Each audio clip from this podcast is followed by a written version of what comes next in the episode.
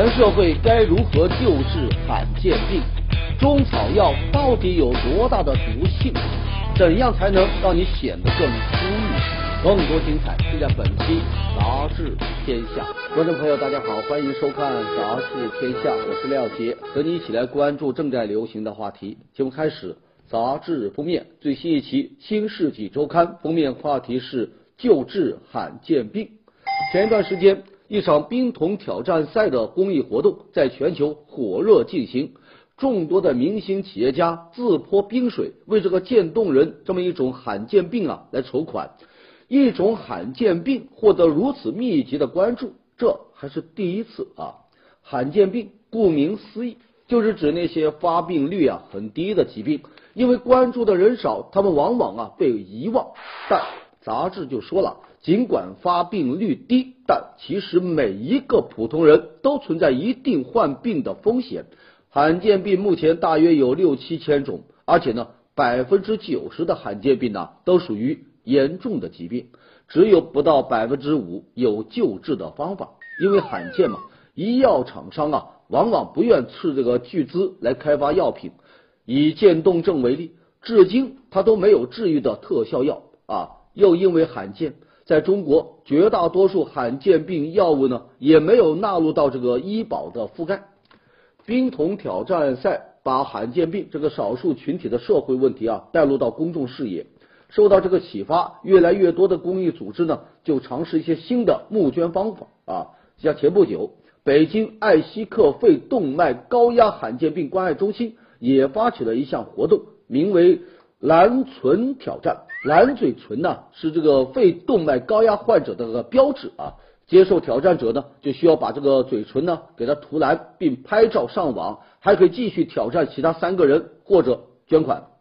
不过杂志就说了，不管是冰桶挑战还是蓝唇挑战，都会过去的。你靠一两个慈善机构去解决这个罕见病问题啊，是不太可能的。救治罕见病。关键的还是需要医药企业和政府呢来联合行动。简单一点说，你有捐款，想要让患者呢用得上药，那就需要医药企业先研发这种药。医生给你开了药，但是你买不起，政府呢能给你报销，慈善组织呢能帮到你。这是一个多部门联合的协作，任何一方都不能缺失。在这，我们想说的是，冰桶挑战赛它不是终点。而是呢，对这种罕见病患者关注的一个起点，改变罕见病应该从看见开始。好，接下来还是封面话题，最新一期的这个《凤凰周刊》封面话题：中草药肝损害调查。很多人都相信中药啊没有毒副作用，所以呢，即便没什么病，也会吃一些个中药啊来补身体。而肝脏啊是药物转化代谢的一个重要场所，中药的滥用就导致越来越多的人他的肝脏受损，严重的呢甚至啊丧命。杂志调查就发现，不少医院有一半以上的这个药肝病例呢都跟这个中药有关。调查分析了一百七十多例急性肝衰竭的患者病因，其中啊有三十名患者的病因就是中药，他们之前。都没有肝病史，都是在服用了中药之后出现了急性肝衰竭。另外，有专家还指出，在所有中药当中，由何首乌导致的肝损害病例数呢是最多的。何首乌在民间传言呐，说可以这个乌发，但你过量服用就容易伤到肝。也正因此，我们国家在二零一三年发出通知，明确肝功能不全者要禁用。还有这个何首乌的药品，除了滥用，说明书的含糊其辞啊，也是助长中草药肝病的一个原因。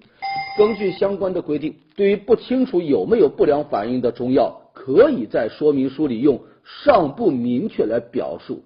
那有了这么一盏绿灯，相关药企啊，只是按照传统的配方来生产，而药物没有明确的毒副说明，人们就把它当做没有毒副作用来吃。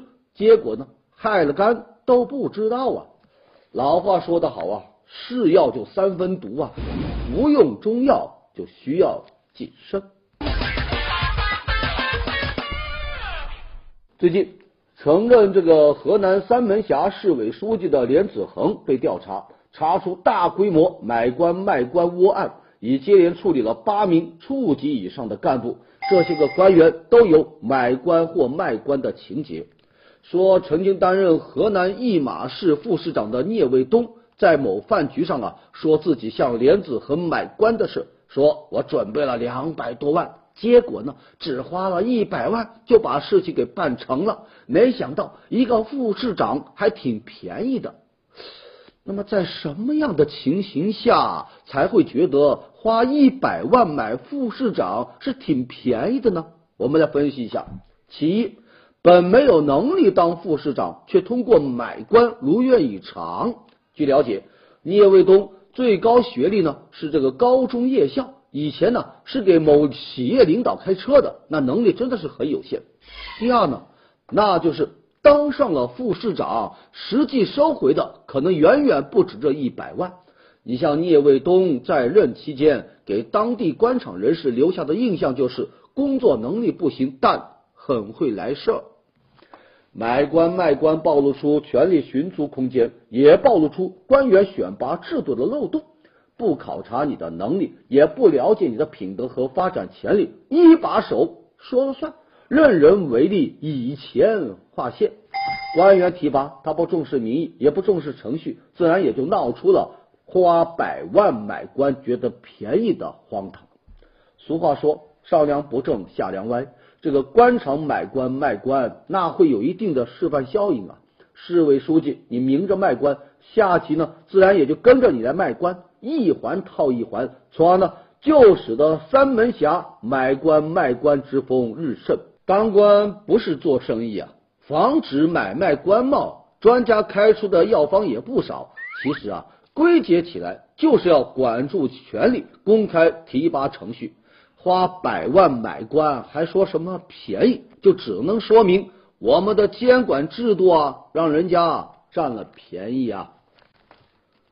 中央明令禁止党政机关新建楼堂馆所，可就在这样的语境下，广西合浦县石康镇依旧是我行我素，执意修建政府办公楼，而且呢不修不要紧，一修啊就是大手笔。原本这个财政拨款是八十万，这么一个政府大院改造修建项目，摇身一变呢变成了八百万。按理说，这种顶风作案的事，一般都会悄悄的进行。显然，低调啊，不是人家这个政的性格。为了填补扩大规模后的资金缺口，这个镇领导呢，先是靠卖地筹得资金五百多万，这大头是解决了。还有一些小缺口呢，哎，这当领导的呀，就是有想法。他灵机一动，就想到何不与辖区内企业协商协商呢？对此，有人就可能要担心啊，万一企业不肯捐咋办呢？这好办呢，人家呀把企业家都召集起来，开了一个座谈会，说不捐款的企业，今后啊你就不要找政府帮忙办事了。你看看，话说到这份上，企业哪敢不捐呢？最后有二十四家企业捐款，有捐款人就透露啊，说这个事件被曝光后。政府工作人员是挨家挨户啊走访他们，要求企业在接受媒体采访或者是纪委调查的时候呢，就说是主动捐的，否则啊今后办事会有麻烦。明明是拨款八十万的工程，最后竟然就膨胀了十倍，到了八百万。明明是政府强行募捐，却要求企业承认是主动捐的，不捐款你别找政府办事。这样的言辞让人不禁想追问：当地公权力的底线在哪？事实上，这么一起事件需要追究的还不止这些。中央早就明文规定，乡镇党政机关办公楼建设改造项目需由地市一级政府来审批，而这个石康镇政府大院改造啊，却是由县发改委审批立项的。这就属于越权审批啊，是典型的违规操作。而在越权审批之后，从八十万膨胀到了八百万这么一个过程当中，它究竟又隐藏着一些什么样的猫腻呢？这办公楼是否违规超标呢？还有你卖地筹款五百万工程改造等等，是否也存在中饱私囊等等问题呢？这一切都充满着疑问。坐飞机的人都知道，除了花钱买机票外啊，还得要额外交几十块的这个民航发展基金。这个民航发展基金啊，其实啊就是所谓的机场建设费啊。二零一二年饱受争议的机场建设费呢，被整合成了民航发展基金，但只不过是换了一个马甲，继续收费。有数据啊，就显示二零一三年。民航发展基金收取都超过了两百五十个亿。你像有一个白领就说，今年上半年都坐了二十四趟飞机，每张机票在票价外另外加五十块钱，一共是多交了一千两百元的民航发展基金。他就想不通啊，这不就相当于买了饼还得另外要交一个做饼的钱？这笔钱到底用来干嘛的呢？这恐怕呀，也是很多人共同的疑问。记者这个追踪啊，就发现这笔收取长达二十多年的钱，从收到支都存在一些疑问。有专家就说了，在经济发展水平有限的这个条件下，机场建设费的性质呢是老百姓出钱搞建设，是一笔公益性质的行政收费。可现如今，政府收入大幅度的增长，民航发展基金对财政的贡献那是微不足道啊。临时性的克服困难时的政府性的基金也就应该取消啊！而且呢，中国民航事业发展到今天，已经逐渐走向了市场化，越来越多的民营资本介入。按照谁经营谁付费的原则，机场即便要收费，那也应该向航空公司来收，而不是旅客。这收存在一些质疑，那支啊也有疑问。按照相关的规定，民航发展基金收入啊，应该全额上缴国库，并纳入到政府性基金预算，专款专用。可实际操作呀，却不尽然，有一部分基金啊，实际上就进了企业的腰包。另外，就算是上缴国库的钱，怎么花，那也是疑点重重。你像今年七月公布的二零一三年度中国民用航空局部门决算，它就显示。民航发展基金支出九十一亿多，可其中呢，其他支出一项就高达二十九个亿。这么一大笔其他支出，具体都其他做了些什么呢？谁都不知道。不管是之前的机场建设费，还是现在的民航发展基金，似乎啊，都成了一笔糊涂账。在这呀，我们就想说，坐飞机，飞机飞到哪，咱是知道。可这钱飞到哪去了？咱们也应该知道啊。哼，说这个坐飞机还不止这个事情，让乘客不省心。这不，最近啊，坐某航空公司从成都飞往北京航班的旅客呀，就遇到了一件烦心事。说这个飞机啊，在飞行的过程中，先是有乘客在机舱内的厕所呀吸烟，乘务员在那都找到了火柴和香烟。后来航班经停太原的时候，又有五名乘客在机舱外舷体口啊吸烟，吸烟行为被制止后，部分不吸烟的乘客就要求要重新安检再继续飞行，但机组人员没有听从他们的建议。飞机抵达北京后，多名乘客因为对这个机组工作不满，就要求机长来道歉。期间呢，机长态度蛮横，甩出了一句。既然都已经安全到达了，那还说什么呢？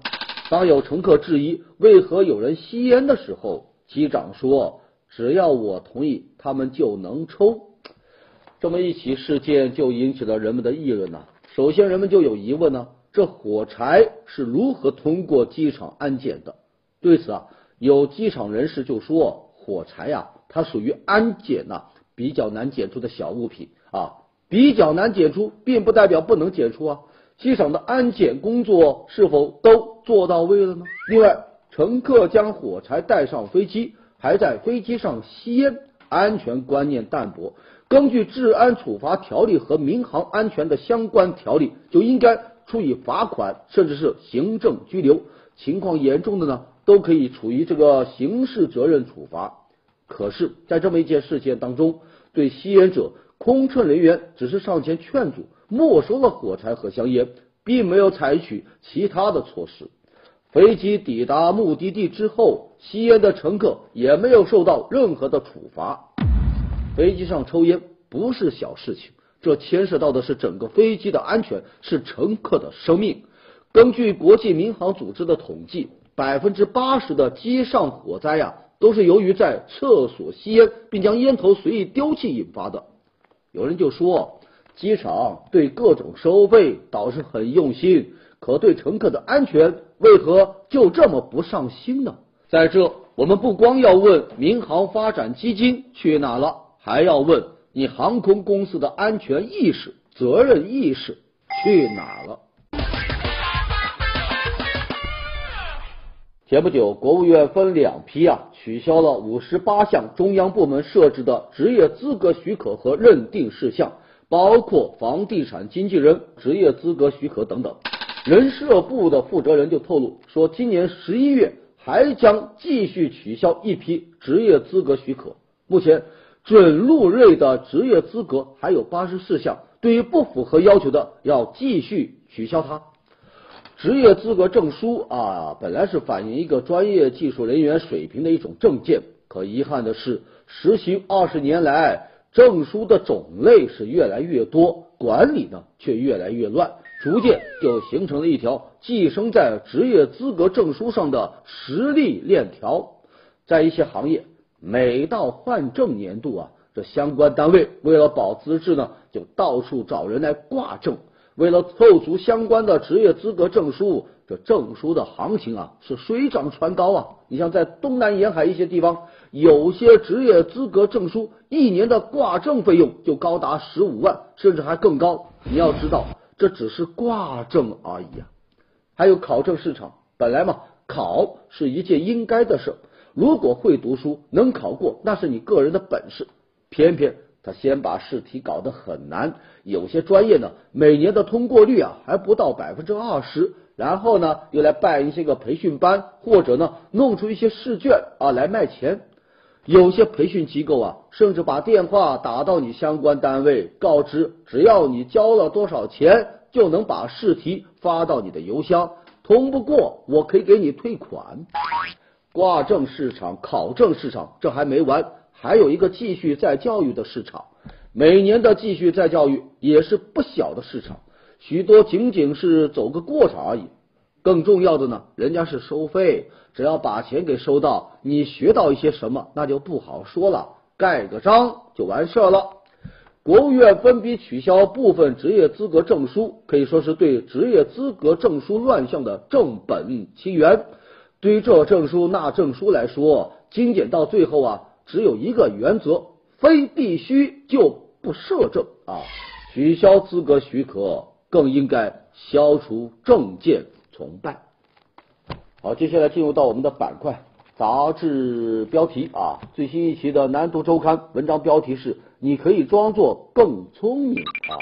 有什么办法可以让自己看起来更聪明呢？曾经有个调查，这调查结果呀，就说。大家认为最有用的策略就是假装自己啊阅读过某某文学名著，另外戴眼镜也会取得一些效果。有很多人就认为戴眼镜的人呐比那不戴眼镜的显得更加的睿智。当然了，如果你长得好看的话，不戴眼镜也能显得很聪明啊。捷克的科学家就做过研究，某些特定的面部特征，比如瘦脸。薄腮和长鼻子啊，就能够让人显得更聪明、更有魅力。有趣的是哈，符合这些标准的男性啊，还真的就拥有更高的 IQ。另外，人的名字啊也蛮有讲究。这个研究就表明，如果一本书的作者他名字里面带有名字的缩写，那么这本书就能卖得更好。你看，《哈利波特》的 J.K. 罗琳，那就是一个典型的代表啊。其实要我说，花这么多功夫、这么多精力去琢磨怎么样可以装作更聪明，那还不如认认真真的学习，变得真正的聪明。好，接下来是新财富文章标题：儿童经济以爱之名的商业蓝海。在中国，儿童经济呢正在全面开花，而且呢还出现了一种奇怪的现象。你看啊，婴儿手推车，它的价格呢要超过成人的自行车啊，幼童的服装要贵过爸爸妈妈的衣服。在网上四处寻觅免费读小说的父母，他可以毫不手软给孩子啊添置高价的进口图书。经济学啊就告诉我们，商品售价等于成本加合理的利润。可是呢，在儿童经济当中，那不合理的利润打着爱的名号就能够畅通无阻。文章就说，八零后父母的育儿理念呢都刷新了，他们倡导平等的亲子关系，更愿意尊重孩子的选择。中国的孩子在家庭消费，尤其是娱乐项目上，已经获得了前所未有的话语权。孩子的手指向哪，钞票就跟着到哪。暑假去哪呀？周末怎么过呀？生日礼物想要什么呀？在父母的经济能力范围之内，基本上啊，孩子说了算呢。这还真是，孩子只对自己的喜好负责，无关成本；父母呢，只对孩子的开心负责，无关预算。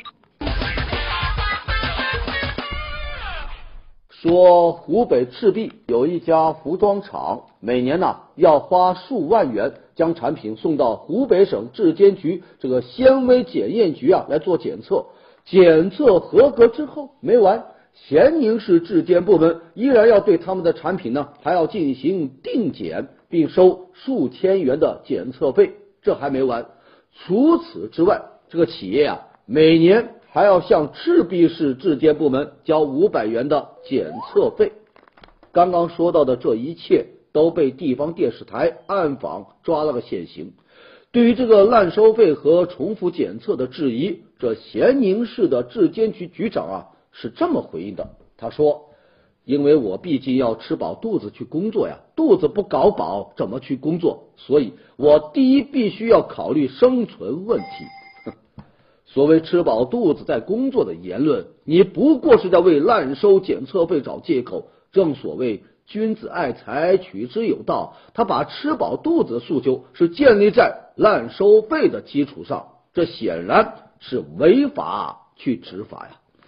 在这，我们就想说，工作的前提竟然成了中饱私囊，执法的前提竟然就是违规违法。如此奇葩的逻辑，让人忍不住要提醒局长大人：您是公仆，不是老爷。一天到晚光想着吃饱肚子，有一天你可能会吃坏肚子。最新一期的《商业周刊》文章标题：全球墓地价格飙升。